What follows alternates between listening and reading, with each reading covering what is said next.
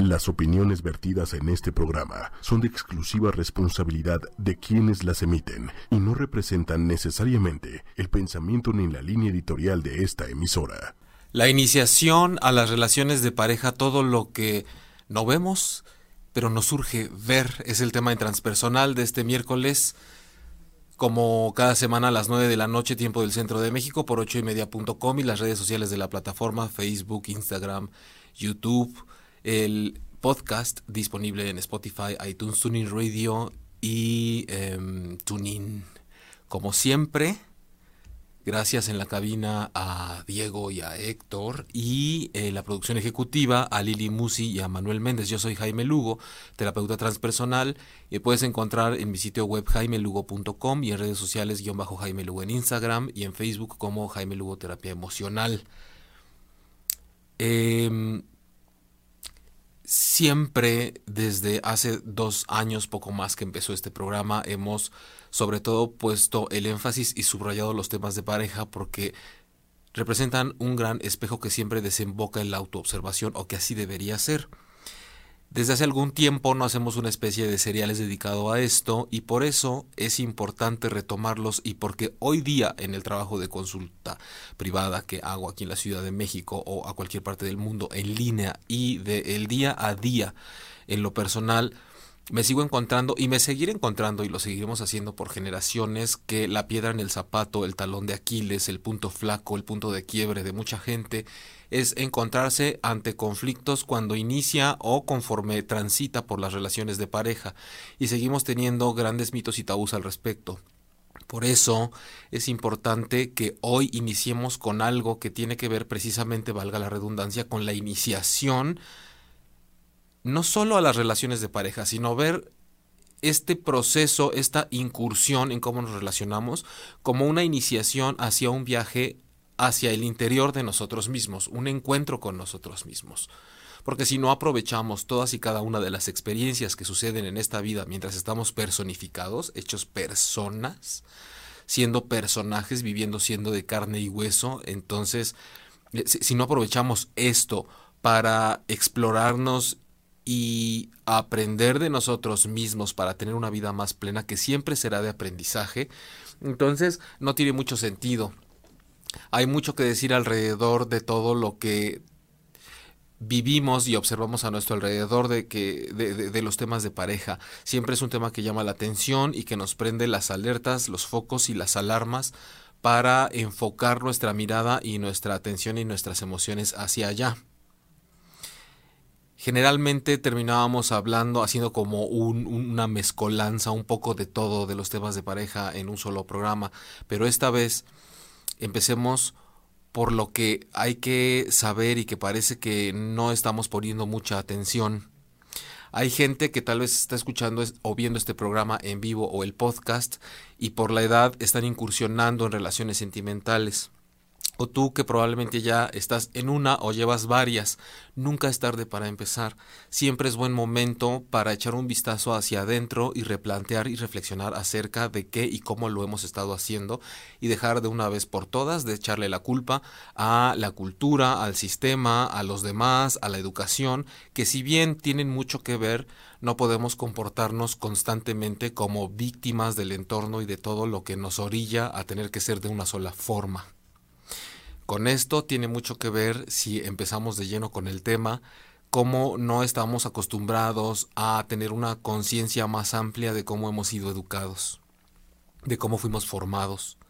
Hay mucha gente que empieza a contar acerca de sus problemas de pareja o de cómo le, le, está costando trabajo desenvolverse y entrar en una conexión real con la pareja, dando por hecho que ese es el único problema y que no tiene nada que ver su pasado, que no tiene nada que ver su infancia, que no tiene que ver de qué forma lo quisieron, de qué forma no lo quisieron, que no tienen que ver las experiencias previas y que solamente se trata como lo hacen comúnmente en unas terapias clásicas de pareja, en donde dicho sea de paso, tache y error muy grande empezar a atender a las dos personas en una misma terapia. Y lo digo desde este enfoque, porque habrá algunos que resulten, pero generalmente se vuelven en el ring en donde la gente va a seguir peleando o en un escenario en donde uno pretende que salir victorioso ante el hecho de que el otro tuvo la culpa y entonces dio mejores argumentos y ya lo convenció. Lo convenzan de que no me deje, la convenzan de que yo tengo la razón y entonces se vuelve como una especie de extensión de los complejos que ya de por sí están viviendo en el día a día en la relación de pareja. ¿Qué es esto de la iniciación? La iniciación es algo como un ritual cuando nosotros somos lanzados a la vida y estamos bajo el mito de que solo basta con que estemos listos biológicamente para empezar a relacionarnos sexoafectivamente con otra persona, resulta que poco a poco y con la práctica nos damos cuenta de que no, chaparritos, no era lo único que necesitábamos. No basta tener con qué y por dónde. No basta que ya sepas lo que es un orgasmo. No basta que sepas cómo funciona tu cuerpo, no, no, no, basta que sepas dónde te gusta que te hagan y cómo te gusta que te hagan y cuántas veces. No basta solo con eso, porque eso dura solo unos minutos, segundos tal vez para algunos o para algunas. Para algunas tal vez lleva horas, porque aparte hay una cultura de la educación sexual en donde normalmente hay gente que solo se fija en su propio placer. Entonces no es una cuestión nada más de madurez sexual, no es una cuestión nada más de que ya acabé la carrera y ahora me toca conseguir una pareja para casarme. No se trata nada más de que después de un tiempo de estar casados ya nos estén chingando con que cuándo vamos a tener hijos. Porque entonces tenganlos ustedes, no nos estén molestando a nosotros. Pero ojalá contestaran eso. La mayoría de la gente que empieza a dejarse llevar por todos estos mitos, tabúes y creencias de la pareja ni siquiera se toman la molestia de observarse a sí mismos y ver en qué especie de iniciación están incursionando en las relaciones de pareja. Simplemente parece que tenemos un libreto que estamos tratando de seguir a cabalidad para ver si cumplimos con las normas, con lo normal de lo que la sociedad pinta de uno en cuanto a lo que tiene que ser una pareja. Bueno, número uno, eh, de que si tienes pareja o no tienes pareja. Todavía en muchos círculos sociales se escucha, ¿no tienes pareja? Ah Así como el, el suspirillo, ah, ¿por qué no? Tipazo, tipaza, ¿cómo que no tienes pareja? Como, como que entonces no puedo ser bien chingón o bien chingona, porque si tengo pareja entonces resulta que no he hecho mi chamba completa algo no está bien conmigo y entonces todo lo bueno o buena que soy para el trabajo, para la chamba, para mi desarrollo emocional, para mi día a día, para lograr mis metas, mis objetivos y el autoconocimiento profundo, resulta que no está completo si no tengo pareja. Ahora resulta que entonces nací incompleto, incompleta, y si no tengo pareja, entonces ya valí gorro porque no soy suficiente y no he logrado el éxito para los parámetros que marca la sociedad dentro, repito, de lo normal. No conforme con eso, eh, independientemente de tener o no pareja, resulta que cuando la tienes te están apresurando para ver cuál es el siguiente paso. Por eso es importante revisar qué es esto de la iniciación a la vida en pareja que no nos tomamos la molestia de revisar cuando todavía estamos en una etapa de la vida en donde decía yo no es tarde, no importa incluso que ya estés en medio de un proceso de boda, de matrimonio o de varios años de una relación, nunca va a ser tarde porque si te das cuenta la vida siempre te va a poner señales y alertas y síntomas para que te des cuenta de que todavía puedes reencontrarte, resplandecer, restaurarte y darte cuenta por qué es que estás en esa situación de pareja en la que te encuentras. Poco a poco durante los siguientes programas vamos a estar abordando diferentes temas que tienen que ver con la pareja. Hoy toca este de la iniciación, que es todo aquello de lo que no nos percatamos y tendríamos que estar más alertas. No importa a, altura a la altura de la vida en la que estemos. Pero después estaremos revisando el tema de los celos, del chantaje, el problema del abuso, de la infidelidad, de la comunicación. Ya habrá tiempo para ir revisando poco a poco. Pero hablando y volviendo a la iniciación, hay diferentes rituales que se dan de manera natural a lo largo de nuestra vida y de pronto no sabemos porque no estamos acostumbrados a manejar el lenguaje simbólico de lo que es un ritual. Pero por ejemplo, eh, un ritual como en alguna tribu de culturas que tal vez no son muy cercanas a nosotros, es como el tener que someter a cierta presión o ciertas experiencias generalmente dolorosas a quien va a pasar de una etapa a otra de su vida o a quien se va a integrar al grupo de los adultos después de ser adolescente. Hay tribus en algunos lugares del mundo donde quien va a pasar a ser hombre tiene que meter las manos en un hormiguero y aguantar cierta cantidad de segundos todas las picaduras de las hormigas salvajes y entonces eso hace que se haya sometido como a una cocción, a un proceso de maduración que le permite estar listo para integrarse a esa nueva parte de la tribu. Aquí hay incluso tribus urbanas en donde quien quiere pertenecer tiene que pasar al centro y son sus 13, 14 segundos de chingadazos que se tiene que aguantar donde le toquen para que después con todo y lo que le hayan roto y lo que le haya sangrado ya está listo para formar parte de ese nuevo grupo el, el, el, ritual que se puede vivir durante el proceso de adolescencia, donde uno literalmente se rompe, deja de ser algo para convertirse en una cosa que todavía no es, tienes la nariz que se te adelanta al resto de la cara, de repente mueves un brazo y tiras una cosa porque no calculaste que has crecido muy rápido. De repente es una combinación entre voz de niña, de niño, de adulto, de repente una chichi más grande que la otra y el otro ya tiene pelos donde no tenía y entonces una serie de cosas que simbolizan una transformación que siempre nos va a hacer palpable que estamos dejando algo atrás y que hay algo adelante que viene para nosotros y que no es que eso se vaya de nosotros o que lo otro llegue, sino que nosotros estamos pasando por ahí. Nosotros nos estamos transformando para dejar una etapa e iniciar otra. Y la vida en pareja que emprende cualquier ser humano siempre es como un ritual. El ritual de cuando estás listo y empiezas a sentirte activado sexualmente y cuando las hormonas empiezan a hacer lo propio y cuando los sentimientos, las emociones y las creencias empiezan a aflorar para que de pronto te guste quien te gusta y te enamores de quien te enamoras empiezan desde muy chiquitos en la escuela a hacer parejitas por cualquier cosa, de pronto ya quieren este parece como esa avidez por imitar el mundo adulto y poco a poco conforme se van desarrollando pues resulta que sí hay además un deseo y un interés por conocer al otro. Pero es que ahí es en donde la iniciación se activa y empiezan a entrar en juego muchos factores que nosotros pasamos por alto los vivimos, pero los pasamos por alto. Toda complicación, todo reto, toda exaltación, toda excitación, toda sensación extremadamente agradable y nuevas emociones desagradables de que nos rompan el corazón o de que alguien nos entregue el suyo, todo eso que vamos experimentando por primera vez, decepciones, frustraciones, esperanzas, ilusiones, todo eso se va plasmando durante nuestro camino por ese ritual de iniciación, en donde, como decía antes, no nos damos cuenta, pero vamos acompañados de toda una cultura de por sí en la que nosotros nos hemos desarrollado, pero además de todo lo que hemos aprendido sin darnos cuenta de la forma de ser amados que conocimos o de no ser amados que conocimos, desde luego por papá y mamá, si es que están o incluso cómo fui amado por un papá que no está, quién tomó su lugar, se quedó un vacío, cómo me desarrollé, qué me enseñó, cómo lo aprendí yo solo, qué pasó con mi mamá, de qué forma me quiso, de qué forma me alimentó, de qué forma me hacía sentir que podía pedir cariño y recibirlo de vuelta con facilidad o con mucha dificultad, cómo era la dinámica entre ellos, cómo se comportó el primer modelo de pareja que yo vi cuando no tenía la capacidad de razonar y solo absorbía información instintivamente y se iba guardando en mi inconsciente. Todo eso nosotros lo vamos integrando y vamos quedando impregnados en una parte de nuestro ser de la cual parece que nos vamos olvidando conforme va avanzando nuestra capacidad de raciocinio, nuestra capacidad de discernir.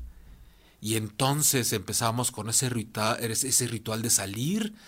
de ofrecernos, de querer ser vistos, de, de, de, de, nosotros salir a ver, de nosotros elegir, de querer ser elegidos, de formar parte de algo, de una relación, de una danza que combina el erotismo con la ternura, con esa necesidad y ese placer porque alguien nos diga que somos correspondidos o si bien nos va hasta por escoger dentro de todos los pretendientes y pretendientas que tengamos pero decía que va mucho más con nosotros debajo de todo eso. Es como, como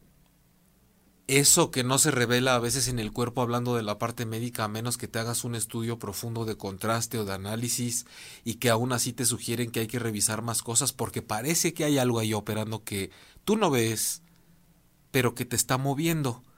y que, y que yendo a la parte terapéutica holística es a lo que se le llama espiritual o del inconsciente profundo. Espiritual hablando como lo invisible, como lo que no se ve. Ah, pero cómo me mueve.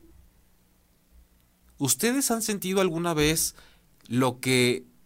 es querer una cosa o no querer una cosa y de pronto un estímulo externo que puede ser algo que te dicen, algo que sucede, algo que ves o una persona te hace actuar totalmente como no lo tenías planeado ni programado, como si te pegaran con un martillito en la rodilla y sueltes la patada sin que fuera tu intención ni tu proyecto. Eso es lo que sucede cuando hay algo en el fondo, en un segundo plano, operando y que nosotros no vemos. Besos allá. Se me están encuerando enfrente. Entonces, eh, voy a retomar desde donde pueda. es que acá no se están despidiendo. Eh, pero hay algo, decía, que no alcanzamos a ver y que no alcanzamos a prevenir y a, sobre todo, o, y mucho menos, a estar conscientes de que forma parte de todas nuestras respuestas, o ojalá fueran respuestas, de nuestras reacciones, de nuestros reflejos inmediatos. Y eso es lo que sucede cuando emprendemos vida en pareja. De pronto empezamos a encontrarnos con situaciones que nos hacen ser como una segunda puesta en escena o una representación de aquello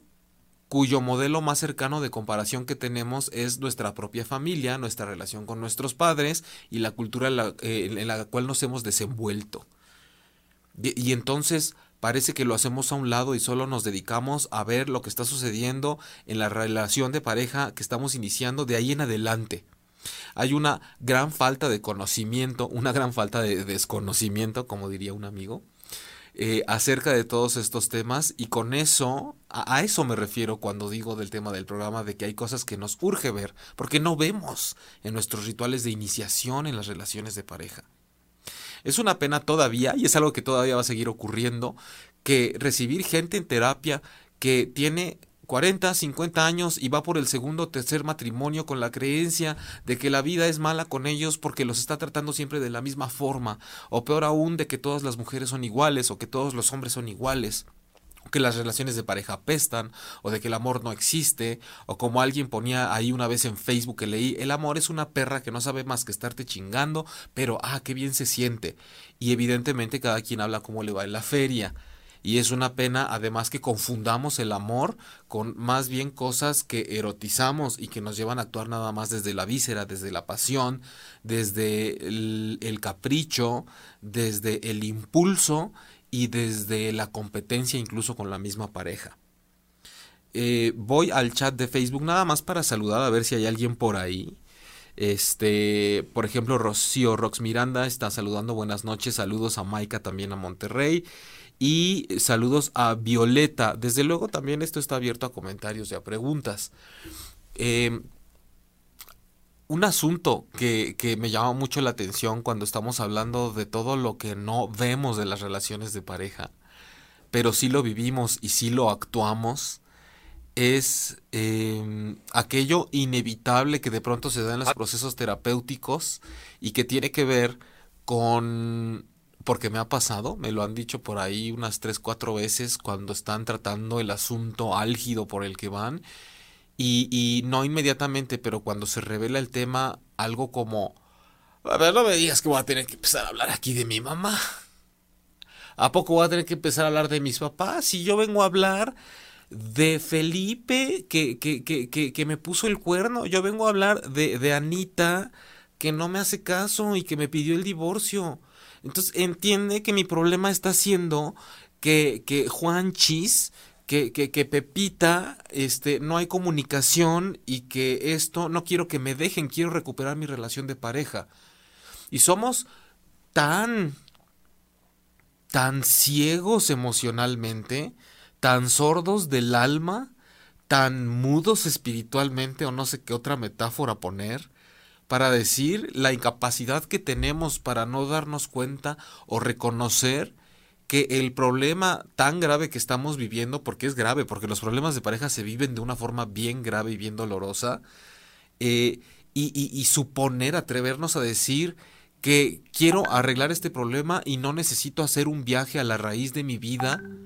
cuando, como les decía al principio, la forma en la que yo transité por la vida desde que nací, en compañía o no de quien haya fungido como yin yang, figura materna, paterna, biológicos o no, tiene todo que ver con lo que yo estoy expresando y la forma de pasar por lo que estoy viviendo en este momento con una pareja. Punto número uno de mitos que tenemos que derribar. La cuestión que tú estás viviendo en pareja tiene todo que ver contigo en primer lugar, por más que insistas en no quitarle el ojo de encima a la pareja y querer sobreanalizar a la pareja y sobreexplorar a la pareja. Uno, tiene todo que ver contigo, porque tú eres el 50% de esa relación y no puedes ocuparte del otro 50% que no es tuyo, porque hay gente tan atada que hasta de lo, del otro se quiere ocupar. Número dos, tu forma de empezar a estar en esta vida, ahí empezaste a educarte y a formarte de la manera en la que tú estás comportándote y sintiendo y pudiendo hacer lo que Dios te da a entender con la relación que tienes en este momento.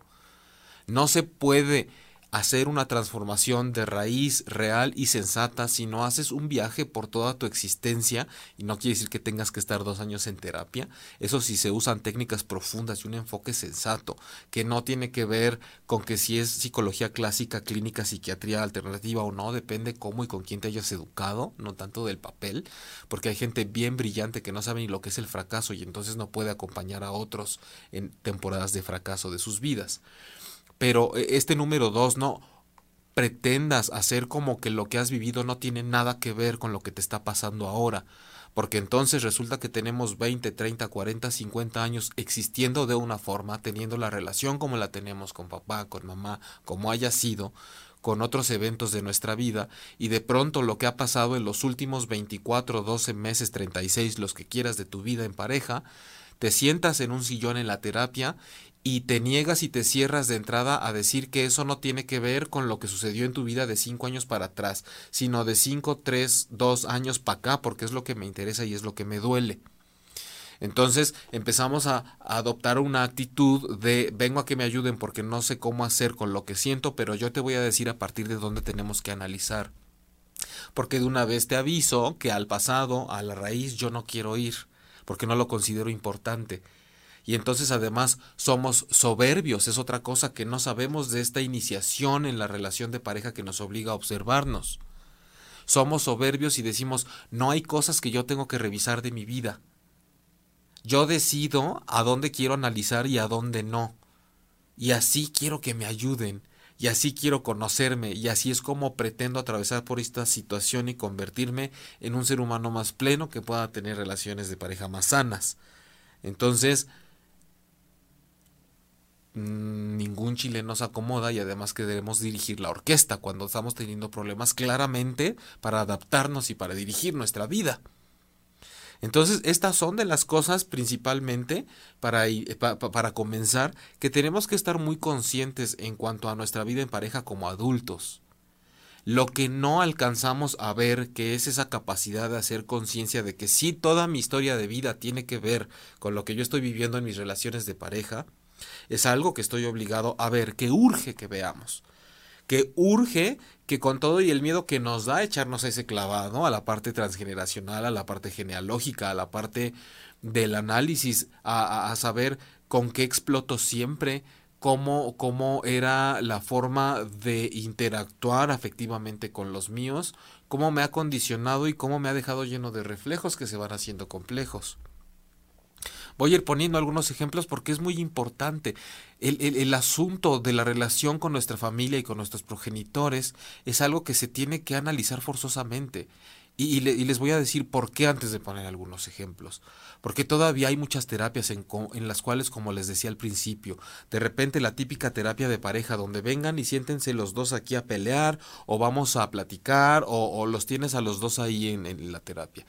Yo los temas de pareja los veo estrictamente por separado y a veces cuando los reúno es porque llegan la primera vez juntos y entonces pasa cada uno por separado y después hacemos un cierre en los 10 minutos finales, pero para decir cómo vamos a trabajar y hacer el énfasis y subrayar que cada quien necesita su terapia individual porque tú tienes que ir a trabajar temas que te están afectando con tu pareja que iniciaron desde que naciste y desde mucho antes de que conocieras a esa pareja, cuando tú juras que tus problemas iniciaron cuando lo conociste, pero es que cuando conociste a esa pareja es que a ti se te empezaron a activar cosas que necesitabas aprender. Todavía tenemos, y les decía porque es importante hablar de esto, porque hay muchas terapias en donde todavía semejante problemática que es de dos microcosmos con sus respectivos patrones, sus respectivos hábitos, vicios, muletillas, este, reflejos, condicionantes, eh, hacen una especie de colapso, pero hay una mezcla entre amor y eres todo para mí, pero no me dejes, pero ya no te soporto más, pero no hay comunicación. Y de pronto lo queremos resolver eh, con vamos a hacer unos acuerdos para que se respeten. Acuerdo número uno, respetar los sentimientos del otro chavo, respétense. Número dos, comunicación, pregúntale a tu pareja qué quiere y dile tú también qué quieres y que se dé un espacio. Número tres, nunca se vayan enojados a la cama. Claro que esas recomendaciones no se puede decir que sean malas, pero cuando estamos hablando de dos mundos, dos microcosmos, vastos, complejos, profundos. No podemos reducirlo todo a un pliego de bond que pegues en la puerta con un montón de acuerdos que resultan ser totalmente inmunes y babosos a lo que te está sucediendo.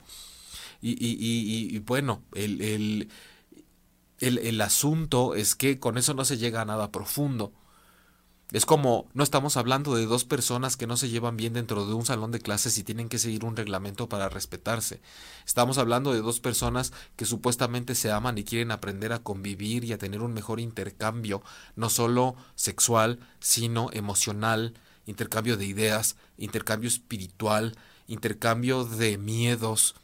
de lo que me preocupa, de construir una vida juntos. Entonces no podemos reducirlo a acuerdos ordinarios donde se supone que tenemos que cuidar que haya comunicación entre nosotros. A ver, el problema es que no hay comunicación, no podemos empezar a poner encima acuerdos de que tiene que haber comunicación, porque a veces el problema es que no la hay. también hay que ser sensatos y congruentes cuando estamos de este lado y saber que, eh, que, que, que enfrente tenemos a personas que están teniendo una batalla interna cada uno por separado, muy fuerte en donde algo los tiene amarrados a esa relación y no les permite irse o no les permite quedarse de una forma sana. Eh, este paréntesis que había hecho y les decía era para explicar por qué de verdad es tan relevante para quienes todavía son escépticos de por qué se tiene que hablar de cómo fue mi vida desde que yo llegué a este lugar y de cómo fue eh, mi, mi, relación con mi familia y con mis padres. Eh,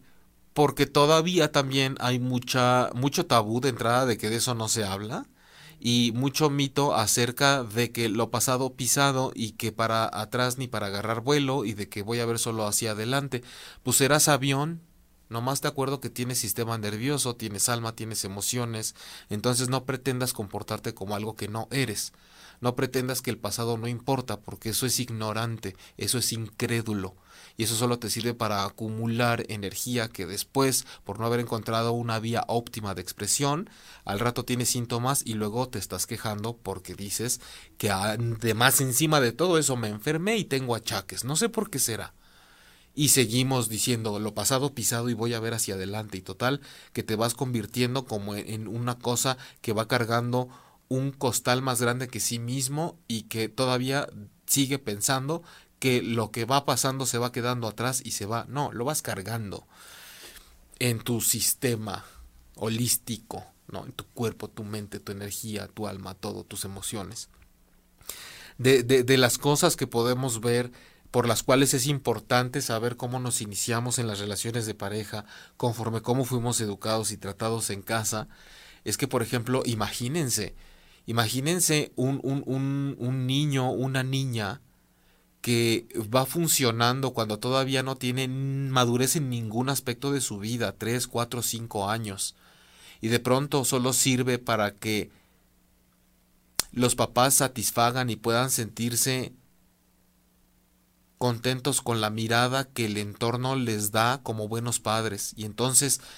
el hijo o la hija se empieza a convertir en un objeto que me permite quedar bien como mamá, porque se supone que la tengo bien vestida, porque siempre se porta bien, porque es impecable, porque toma eh, clases en una escuela privada donde sale hasta la tarde y las horas, las horas que le quedan libre en la tarde, entonces resulta que la meto a piano, a natación, los sábados va a clases de danza y los domingos yo no sé qué otras cosas le busco, pero la atiborro de lo que sea con tal de que se convierta en una mujer perfecta, cuando se trata de una niña que necesita aprender a ser querida, aprender a ser valorada, también por lo que siente y por lo que hace, no solo por lo que sabe y tampoco por qué tantas pinches horas aguanta de estar sometida a tanta presión porque la mamá tiene unas ansias de perfeccionismo y que como no puede con eso se las endosa a la hija para que se convierta en algo producto de las frustraciones de la mamá se está desarrollando una mujer que no va a estar conforme nunca con nada, que no va a saber relacionarse con su pareja a través de sus debilidades y sus vulnerabilidades, a través del no sé. Es una mujer que no va, no, no, no va a valorar la importancia que hay de decir yo siento esto, yo quiero esto, ya me cansé, necesito una pausa, vamos a compartir un tiempo juntos porque ha sido criada por una madre que va como una máquina desenfrenada y que no le pone el acento a esas cosas que son indispensables para desarrollarnos como adultos. Sea hija o hijo, estoy poniendo ejemplos al aire, ¿no? Si quieren digo hije, me da lo mismo. Cuando tenemos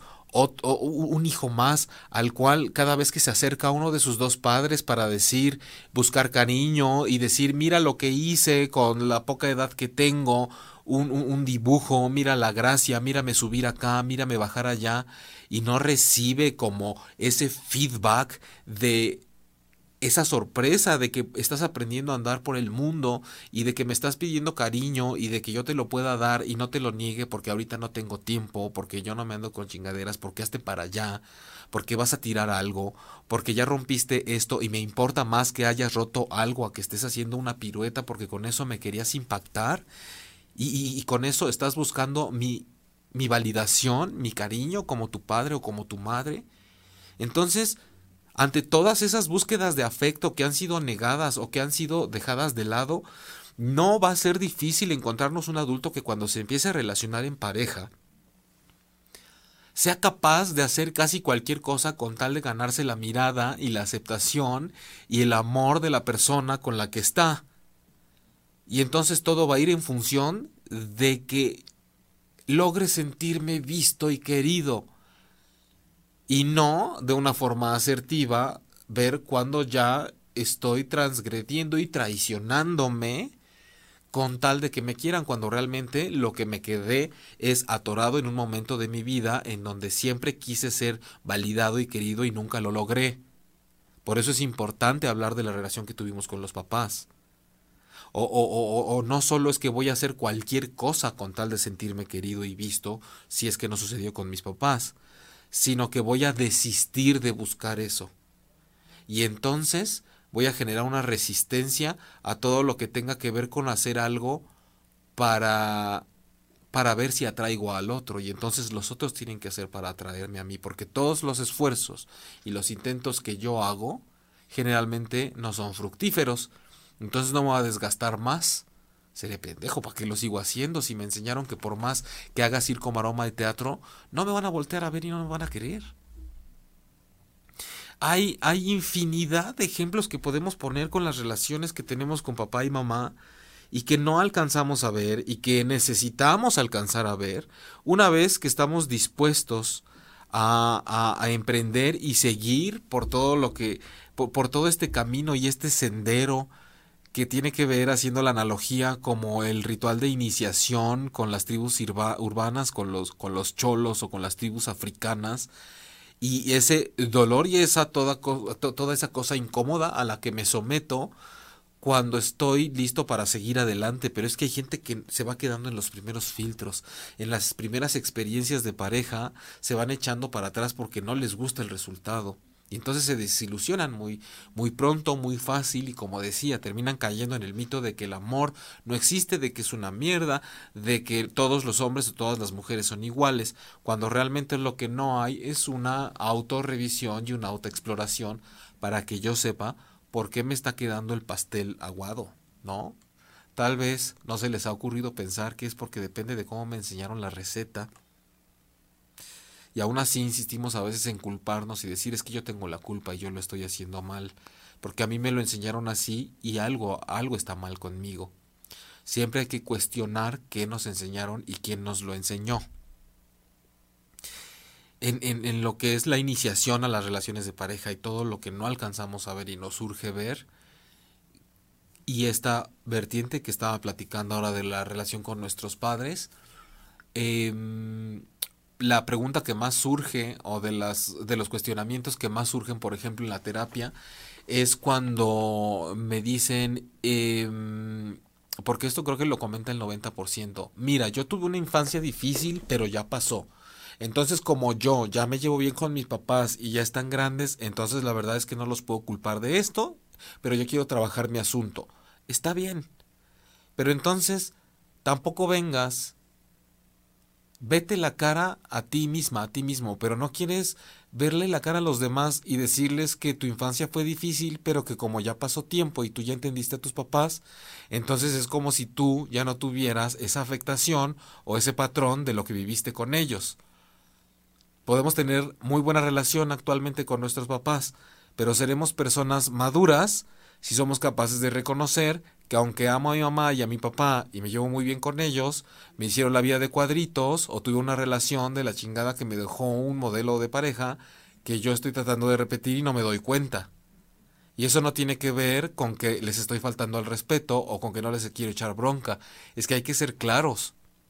Hay gente, por ejemplo, que, que aún está obligándose a tener una buena relación con los papás y varios comentarios que han surgido es, yo ya perdoné, y aunque nunca me demostró su cariño y aunque siempre me rechazó y siempre me hizo sentir como que yo no merecía nada, entre paréntesis, es gente que va con un problema de pareja donde le está costando trabajo costar su, tomar su lugar y parar una situación de abuso, precisamente, porque tiene el patrón de poner al otro antes que a sí mismo. Cierro paréntesis. Y lo que me dicen es, trato de llevar una buena relación, y pero, algo me pasa que cada vez que abrazo a mi mamá me pongo tiesa. Es como que mi cuerpo reacciona antes que yo y es como si el cuerpo no la quisiera abrazar. Eh, llevo una relación cordial con mi papá, que fue un constante abusador conmigo y en mi familia, en donde siempre me, menospreció. Una familia no eh, sumida en el heteropatriarcado y además en el machismo, ah, digamos, negativo, el, el heteropatriarcado, porque tampoco es que ahora ya heteropatriarcado es sinónimo de que está mal y, y, y, de, y de pronto todo está bien con mi papá porque llevo la fiesta en paz, entonces no va por ahí, porque yo ya no tengo broncas con él. Este, siempre y cuando no intercambiemos muchos comentarios y palabras. Lo saludo y le digo, ¿cómo estás, papá? Y me dice que muy bien, pero todavía no podemos sentarnos a platicar de ningún tema porque explota la bomba. Entonces, ese es otro de mis cuestionamientos cuando hablamos de si estamos bien iniciados para emprender las relaciones de pareja. Tú le llamas tener una relación sanada con papá o mamá, gracias a que nos saludamos, pero si nos sentamos en la mesa y gracias a que no platicamos tanto, no nos agarramos a chingadazos. O sea, eso es que se supone que la relación ya está bien. Ese es el parámetro del cual estamos partiendo para decir que ya está bien. Es como yo me llevo muy bien con esa persona, siempre no me hable porque me le voy encima. No soporto su voz ni su presencia. No soporto su forma de pensar. Entonces es una de las cosas más que tenemos que ponernos a revisar porque evidentemente ahí hay algo que está activo y que no nos estamos dando cuenta que nos guía y nos mueve aunque no lo veamos. Es energía, es inconsciente. Jung, lo he dicho en repetidas ocasiones, ha dicho que lo inconsciente que no se hace consciente se convierte en destino. Y luego estamos queriendo colgarle el destino como si fuera una fuerza que nos impone algo de lo cual nosotros no formamos parte. Em, Angélica Delgado, saludos, me encanta cómo explicas. Muchas gracias, Mónica. Gracias por prestar tus oídos y tu atención. Eh, Antonio León Gama, buenas noches, un saludo. Escuchándote me pregunto, ¿estos patrones pueden representarse en los suegros? Eh, mira, Antonio, los suegros es un tema que merece un tema, eh, que, merece un programa aparte, es un gran tema. lo, lo, que yo me pregunto es, no, no me pregunto, lo que me planteo en este momento para ti y para todos es, partamos de que toda, toda, toda relación, toda cosa que esté de tu piel hacia afuera es un espejo importante. Em, desde luego, eh, nosotros estamos hablando de cuando tenemos que analizar nuestro tránsito por la vida con respecto a quienes nos gestaron y a quienes llevamos su genética y, su vida y nos han transmitido su forma de andar, de amar, de rechazar, de doler, de atravesar, de superar, de quedarnos, de estancarnos, de echarnos a correr. Con, los suegros es un tema que, que realmente nos refleja mucho lo que tiene que ver la inmadurez o la madurez de la pareja. Porque he conocido también muchas personas que están en una situación en donde si supuestamente estamos hablando de dos personas maduras, no solo, insisto, biológicamente, y de pronto tienen una cantidad de problemas eh, con los suegros que de entrada yo me pregunto por qué no hay la capacidad de definir un límite con estos parientes que digamos van en el paquete ya una vez que te relacionas con alguien conforme se vaya formalizando cada vez más la relación. ¿Y saben qué me contestan? Diferentes cosas. Por ejemplo, no puedo poner un límite porque pues es que mi suegro me dio la chamba. Es que la casa donde vivimos es de mi suegra. Es que mis hijos van a la escuela de mis suegros porque son dueños de una secundaria. Es que no puedo poner los límites porque pues a la bebé me la cuida mi suegra, pero al mismo tiempo se mete mucho en mi vida. Entonces ahí me hago otro planteamiento para saber qué tanto estamos sabiendo iniciarnos en los procesos de relación de pareja y de familia. ¿Estaban listos para formar una familia y una relación? ¿O ya daban por hecho que iban a tener todo un pool de gente donde estaban los suegros que se iban a tener que hacer cargo de ayudarles y de facilitarles la vida? O sea, podemos hablar de personas maduras incursionando en relaciones de pareja, cuando todavía dependen de que venga el postizo, el papá postizo, que es el suegro para que te ayude a salir adelante, o la suegra para que te ayude a cuidar a la hija o al hijo que tú quisiste tener, pero que no tienes tiempo de cuidar. Y no hablo porque en cuestiones de rol y de género, que de que la mujer que se embaraza tiene que quedarse en su casa a cuidar a la hija o al hijo, pero si ese hijo no tiene cercana la energía de una madre, entonces algo le va a faltar y después se encabronan porque la niña le anda diciendo mamá a la abuela. Y, y, y, y o, el, rol típico de que el hombre tiene que estar fuera de la casa y ausente porque le toca traer el sustento. Y, entonces, ¿dónde está su energía presente a la hora de relacionarse con su pareja o con la familia? En esto, Em, Antonio, me hiciste pensar que si todos estos patrones se pueden repetir, eh, como, como decías acá, este, en los suegros. No, no, no sé si estoy hablando precisamente de, algo que tú tenías en mente, pero fue en lo que me hiciste reflexionar. Porque cuando nos relacionamos, eh, hay gente que dice esta tontería que luego no es tan, no, no sé, ¿ustedes qué opinan? Cuando dicen, te estás casando con la familia también, no solo con la persona. Pero eso me lleva a pensar como cuando dicen también este dicho vulgar, yo quería un taco de carnitas, pero no me tengo que chingar al marrano completo tampoco. Es decir, hasta dónde yo estoy formando una relación de pareja y hasta dónde está haciendo el encuentro de dos tribus, por ejemplo. El ritual de iniciación entre dos tribus. Y es que cuando no hay una empatía y no hay una buena relación con la otra familia, pues podemos optar nada más por el taco de carnitas y construir algo distinto llegar a un acuerdo en pareja que tenga que ver con salvaguardar cada quien la convivencia y la relación sana que tiene con su familia sin tener que forzosamente mezclarse. Aquí el problema es que a veces estamos forzando las relaciones y, y, y este tránsito de, de, todo esto, de cómo empezar con las relaciones, eh, no, no, nos lleva a una infinidad de cosas y de temas que, que, que el programa prácticamente se está desvaneciendo. Pero hay muchas más cosas de las cuales hablar cuando empezamos a relacionarnos en pareja y que no vemos. No solo es como les decía algunos ejemplos de cómo haya sido la relación con mis padres, también tiene que ver con lo que yo vi de, la relación que hay entre ellos. Hay gente que, que observa constantemente cómo hay una parte abusando siempre de la otra en la relación de pareja y cómo aprendí que la parte abusada tiene que callar. Hay personas que vieron constantemente cómo el papá golpeaba a la mamá y cuando tienen una relación de pareja no es que se conviertan precisamente en golpeadores o que aborrezcan la violencia, sino que se dedican a hacer lo que mi mamá no pudo hacer con mi papá, que era defenderse, y entonces empiezo a atacar a mi pareja. Hay gente que ve en esa relación que siempre hay una constante mortificación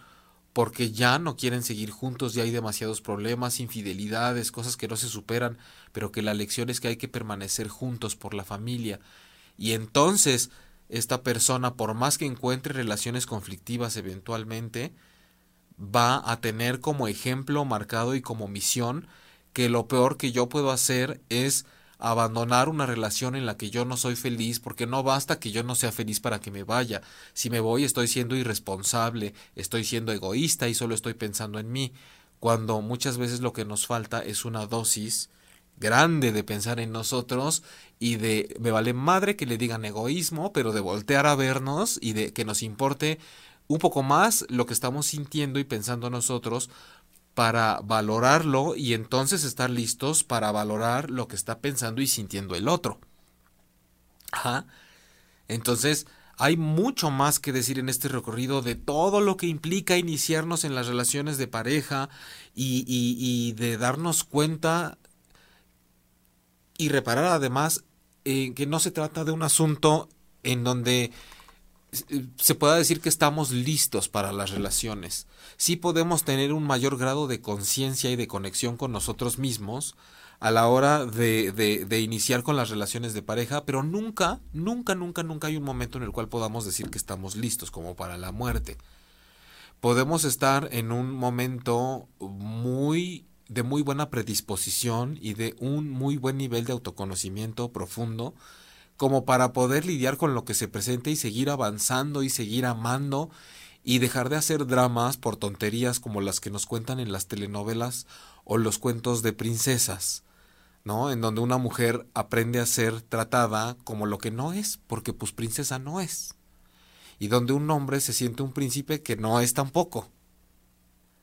Entonces hay muchos mitos y tabús de los cuales seguir hablando. Y, todo este camino de, de, cómo empezar a, darnos cuenta de lo que no nos damos cuenta, les decía, eh, tiene como, como objetivo que saber que nunca vamos a estar totalmente preparados, pero porque la vida en sí es un aprendizaje constante hasta el día en que te mueres. Todo el tiempo es estar aprendiendo algo.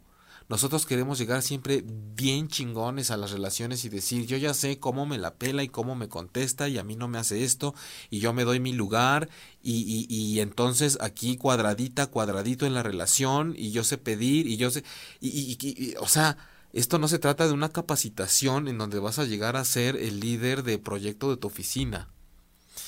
te tenemos que bajarle un chingo de rayitas al tema porque la vida es constante evolución, progreso, conciencia, aprendizaje, nunca se detiene. ¿Y saben cuándo viene el sufrimiento, el sufrimiento? Cuando creemos que ya sabemos lo suficiente de la vida y entonces pasan cosas que nos meten en jaque porque no sabemos qué hacer con ellas. Y entonces resulta que todo lo chingón que soy y toda la sabiduría que yo tenía de las relaciones de pareja, porque llevo tres divorcios o cinco parejas, no sirve absolutamente para nada porque solamente lo he visto como una relación que yo tengo con otra persona que se supone que está rodeada de un montón de cosas que nos han contado y que no son ciertas. Y eso se ve en el terreno, en la práctica, en, en la ejecución, cuando sientes que te hierve la sangre, cuando te palpita el corazón, te palpita el cuerpo de arriba abajo, cuando sientes que no puedes más de la emoción positiva o negativa, ahí es en donde hay que entrarle y hay que conocernos más y hay que aprovechar todo lo que se nos vaya presentando en pareja, siempre para echar una mirada hacia nosotros mismos. Dejemos de ponerle la lupa a la pareja, o si la ponemos, que sirva para encontrar información que nos lleve de retache a nosotros mismos. No está chingui, chingui, chingui, chingui, chingui queriendo que el otro cambie para nosotros no para seguir achacándole a la vida, adjudicándole culpas y responsabilidades